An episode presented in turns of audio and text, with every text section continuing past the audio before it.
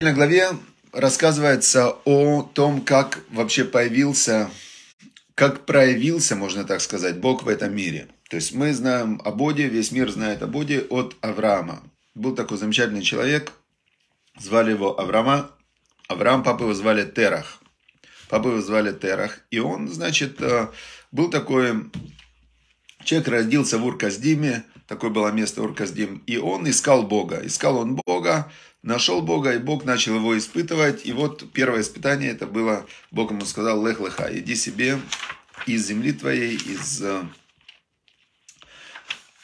города твоего, из дома отца твоего, в землю, которую я тебе покажу. Но не сказал, в какую землю. И это очень интересная вещь, вот на этом я хотел бы сейчас прямо заострить внимание чуть-чуть.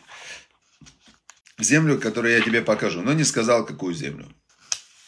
И, значит, Авраам Авину пошел, пошел, пошел он, значит, э, и приходит он в землю Израиля. Приходит он в землю Израиля, она населенная дикими людьми. Совершенно дикие кнаанейцы.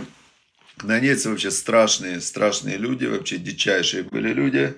Они детей приносили в жертву, они, значит, э, ну там, вот все, что считается злом у нас сейчас, у них считалось добро. То есть вот эти были эти кнаанейцы. Э, известна же история про Сдом и Амора, как, э, как Всевышний уничтожил даже эти города, чтобы показать, что ну, это уже такое зло, что там дальше некуда. И, значит, получается, что Авраам пришел в эту землю. А зачем пришел? Бог ему говорит, я тебя сделаю, ты не переживай, я тебя сделаю богатым, я тебя сделаю успешным, я тебя сделаю известным. А Авраам-то это не хотел, ему это не надо было. Аврааму что нужно было? Ему нужно было постигнуть Всевышнего. Всевышнему говорит, я тебе дам все, что тебе не надо, да, то есть благословение, Э, богатство, даже умножу тебя. Хорошо, значит, умножу тебя. Можно было бы сказать, что это нужно Аврааму, но тоже мы не можем так сказать. Почему мы не можем так сказать, что это ему было нужно? Это моя, я нигде не видел этот комментарий, это моя догадка просто. А, Авраам Авину был женат на бесплодной Саре. Его жена Сарай была бесплодная, она родила ему Ицкака потом, когда ей было уже 90 лет. А до этого она была бесплодная. Когда ей было не 90 лет, а за 13 лет до этого, значит, 77 лет ей было, она в 77 лет дала Аврааму в жены, э, значит, Агарь, э, египетскую принцессу. Мы сейчас узнаем, откуда взялась Агарь. И, значит, э, сразу Агарь родила, моментально она родила сына, которого назвали Ишмаэль.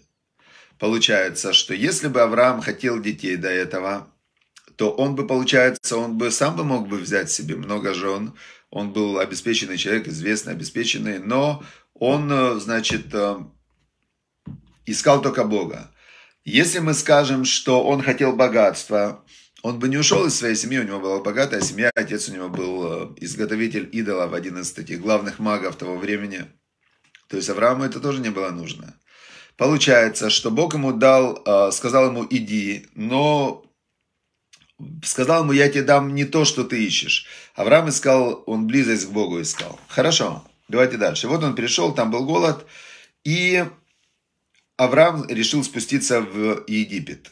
И когда он спускался в Египет, он сказал своей жене Саре, что скажи, что ты моя сестра, для того, чтобы э, сделать добро мне, и, значит, я выживу из-за тебя потому что он э, знал, что в Египте могут его убить. Она была очень красивая женщина, и он знал, что в Египте, как бы, чтобы ее забрать, муж, мужа могли убить просто так. Какой-то пришелец непонятно, откуда он взялся. И он говорит, скажи, что ты моя сестра, потому что если э, ты моя сестра, то они захотят на тебе жениться. А если они захотят на тебе жениться, у нас будет время, чтобы убежать, чтобы как-то то есть он просил у всех выкуп за невесту, выкуп, назвал огромный, намекал, что уже есть джигиты, которые этот выкуп готовы дать. Те, кто давали выкуп, хотели жениться, они начинали сомневаться. И, в общем, так он думал, что я потяну время. И он уходил из этих мест, уходил там, где было безопасно. Но пришли слуги фараона и сказали, о, она такая красивая, говорит устное предание, что она, в ней есть божественная красота. А раз в ней есть божественная красота, значит она годится нашему божеству, а у нас божество фараона. И тут уже без вариантов, значит, э, сколько тебе надо денег? Столько, бери, столько, бери. Ему нечего было ответить. И он не мог намекнуть ни на какого джидита, потому что фараон был главный в этой стране. Все, значит, и он в этот момент на кого полагался? Только на Всевышнего. Значит, э, и забрали, написано, Патука Хайша Бейт Паро. И была забрана женщина в дом Паро. Уля Авраам. А Аврааму дали, дали значит, э, стада какие-то дали ему, быков, каких-то ослов, рабов, рабынь. А, значит, он э, стал сразу как будто бы планировал, планировалось, что он станет родственником, родственником э, фараона. Это как если вот Дамира партнера вдруг, значит, там дочку за Назарбаева решили взять замуж, и, значит, Дамир уже все, он почти родственник для Назарбаева, почти стал. И вот, значит, но что, миром же управляет Бог, а у Бога вообще таких планов не было. И ударил Бог, значит, фараона э, какими-то нагаим язвами, какими-то большими, и весь его дом. Пошла эпидемия. То есть, э, мы можем легко представить, что тут заходит Сара во дворец, и начинается ковид. Моментально ковид, все падают, покрываются язвами, и, значит, э, значит, Альдвар Сарай Эшет Авраам. Написано здесь по слову Сары, жена Авраама. Есть предание, что она говорила, вы, вы что говорит Сара? Значит, как, знаете, есть такое выражение, типун тебе на язык. Или икота, икота, уйди с Федота, с Федотова на Якова, с Якова на всякого. То есть, по слову Сары, они все заболевали. Есть такое предание. Значит, э, Ваекра пароля Авраам. И позвал фараон Авраама и сказал ему, что же ты сделал мне? Почему ты не сказал мне, что она твоя жена?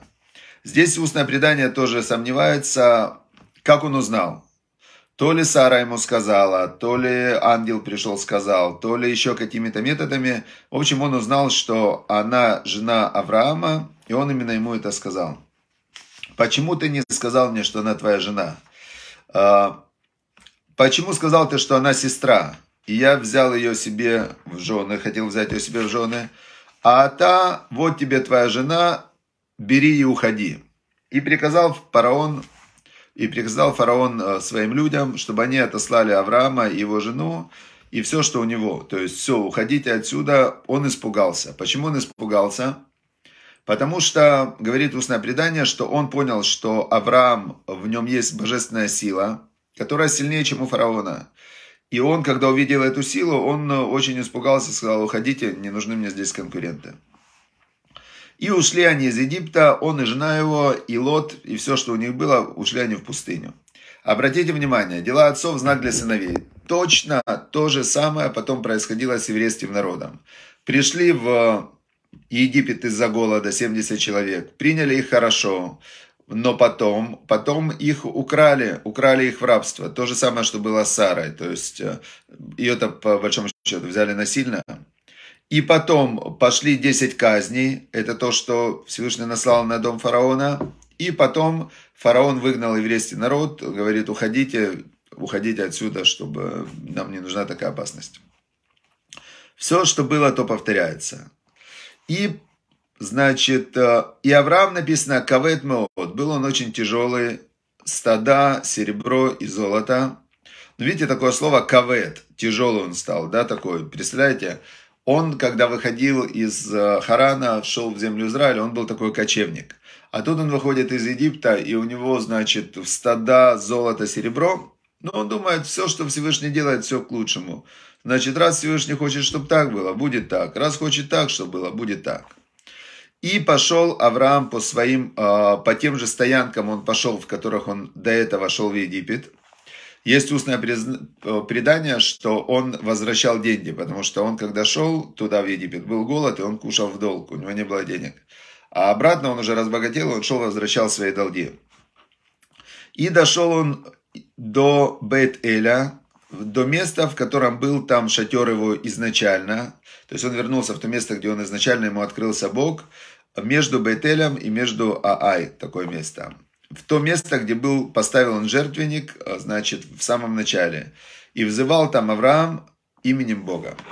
Значит, здесь очень интересно, сегодняшний отрывок мы заканчиваем, завтра у нас будет третий день недели, потом четвертый с Божьей помощью. Эта глава, с моей точки зрения, самая ну, в принципе, вся книга Берешит – это фундамент э, мироздания. То есть, если ты понимаешь, что происходило там, то ты можешь понять, что вообще с нами происходит на протяжении всей истории человечества и в индивидуальном плане тоже. То есть, это все архетипы всех процессов, которые потом происходили в мире с еврейским народом, с миром, с людьми, с э, царями, с, со странами.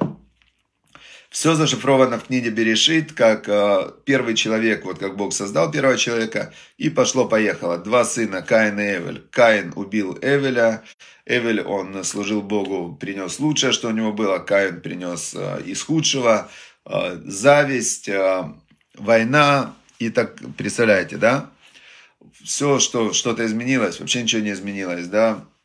Это братья, родные братья те, которые Бога слышали, видели. То есть человек, он такой, это, это природа человека. Как Бог сказал, после того, как Каин убил, э, после того, как Каин убил, и до этого про Адам решено, что злое сердце человека от, от, от рождения. То есть, да, в человеке скрыто, в каждом человеке скрыто вот такое вот животное, которое которая, если это животное не обуздать и не подчинить своей душе и своему интеллекту, это животное, оно э, захватывает управление в свои лапы, можно сказать, да, и, значит, человек превращается в, в, в общем-то, в свою животную часть, назовем это так.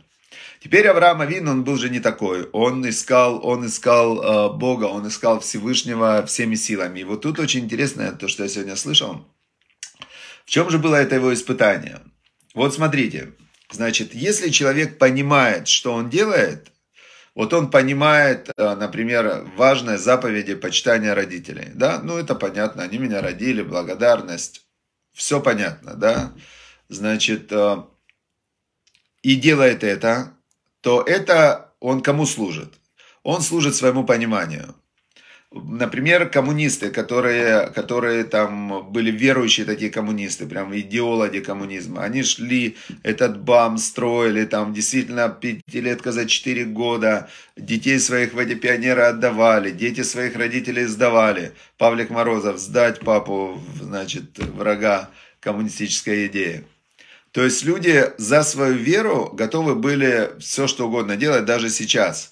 А, например, ну вот все, что люди делают, в принципе, они верят во что-то и делают то, во что они верят. И когда человек верит в Бога, то он, он тоже верит в Бога, и он, если он делает при этом те вещи, которые ему удобно делать, то по факту его вера, она не выражается ни в каком действии, потому что если он делает только то, что ему удобно, то это он служит себе. Потому что если идет противоречие его удобства и что-то сделать для Всевышнего, то он выбирает свое удобство. И вот Авраам, вначале Авраам, а, значит, Бог его испытывал, было у Авраама 10 испытаний. И вот, значит, э, идет э, Авраам в... Вначале его кидают в печку, Немрод, и говорит, вот смотри, мы идолопоклонники верим в огонь, а ты что? Он говорит, а я в Бога верю. Он говорит, ну а мы тебя сейчас убьем. Он говорит, не-не-не, я тоже верю, я сильнее верю в Бога, а он, а Немрод говорит, а я сильнее верю в своего идола, я тебя убью, мне не жалко тебя убить. Это что же вера? И сколько было идолопоклонников в то время, которые своих детей убивали ради, ради своих этих идолов.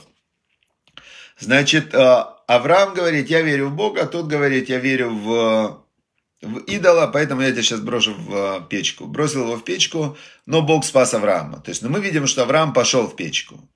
Потом э, Авраам, там, сидел он в тюрьме за, за свою веру и так далее. То есть это все было, когда Авраам, э, он, это каждое испытание было, которое его приближало к Богу, приближало к Богу, приближало к Богу. Потом э, Бог ему говорит, я тебе дам богатство, славу, сыновей. А Авраам, он, ну, понятное дело, что это все хорошо, дам тебе благословение, но он искал не это. Он искал соединиться с Богом, близости к Богу. И тут очень интересно, что Бог ему сказал, иди туда, не знаю куда. То есть я тебе не скажу куда. Ты вот когда дойдешь, тогда увидишь. И это было реально сложное испытание. Лех леха, иди туда, не знаю куда. То есть идти, а, когда ты не понимаешь, куда ты идешь, и не понимаешь, зачем ты идешь, это самое сложное испытание. То есть сделать не то, что ты понимаешь, что это правильно делать, а вот именно делать то, что ты не понимаешь, что это правильно делать и делать. Вот, например, когда человек там говорит, я буду шаббат соблюдать, потому что мне удобно день отдыха. Это, это классно, молодец. То есть он, он любит отдыхать. Ему удобно, он как раз так все подгадал, что к шаббату выходной. А если человек говорит, мне неудобно, вот реально мне неудобно шаббат, вот вообще неудобно шаббат. И я вообще бы, я это и отдыхом-то не считаю. Для меня лично шаббат это, это просто вообще не отдых, а мучение. Вот это вот сидеть в синагоге, там, э, потом песни петь. Вот, вот это тогда начинается настоящее служение Всевышнему, как, а, как а, рабы, да, раб, он служит своему господину, у него нет никакой награды, он раб, ему сказали, служи и все. И вот человек, который служит Всевышнему, и он, а, вот я сегодня как раз, я, мне кажется, понял, такая идея у меня была насчет того, почему страдают праведники, да, потому что если бы праведники не страдали, то тогда было бы удобно быть праведником. То есть это реально как бы, ну круто, я праведник, и значит я, а, я значит праведник. Барухато дуиной элейну мерахалом шакольное ведро. И классно у меня, все отлично. А вот если праведник страдает, тогда, во-первых, для всех остальных вопрос возникает, а, а вообще круто ли быть праведником? Может быть, это не круто вообще быть праведником. Особенно, когда Ноах, Ноах, он был Написано праведник Тамим, такой безупречный, чистосердечный. Невыгодно было, все его презирали, как это так вообще? Ну, вообще смешно этот ковчег он строит. Люди тут отдыхают, люди там вообще в, на шашлыки ездят по субботам. А он, понятно, да? Вот, вот это вот, мне кажется, поэтому Всевышний так сделал, что праведник, он страдает. И праведникам идут такие испытания иногда, страшные вещи идут праведникам. Я знаю, какие испытания там Равикс, как Зильбер проходил. Но очень многие праведники проходят невероятные испытания, да. Мне кажется, именно поэтому, чтобы, чтобы было у них чистое служение, чистосердечное. Потому что если ты служишь, и ты знаешь, что будет награда, то это, ну, это прикольно, но это как бы самый простой, самый первый, самый начальный уровень служения. Служить, зная, что есть награда, и Всевышний не против такого служения, потому что Он нам дал, в Шма Исраиль мы каждое утро читаем, что если будете выполнять заповеди, дам дожди земле в срок, э, значит, будет все, все будет отлично.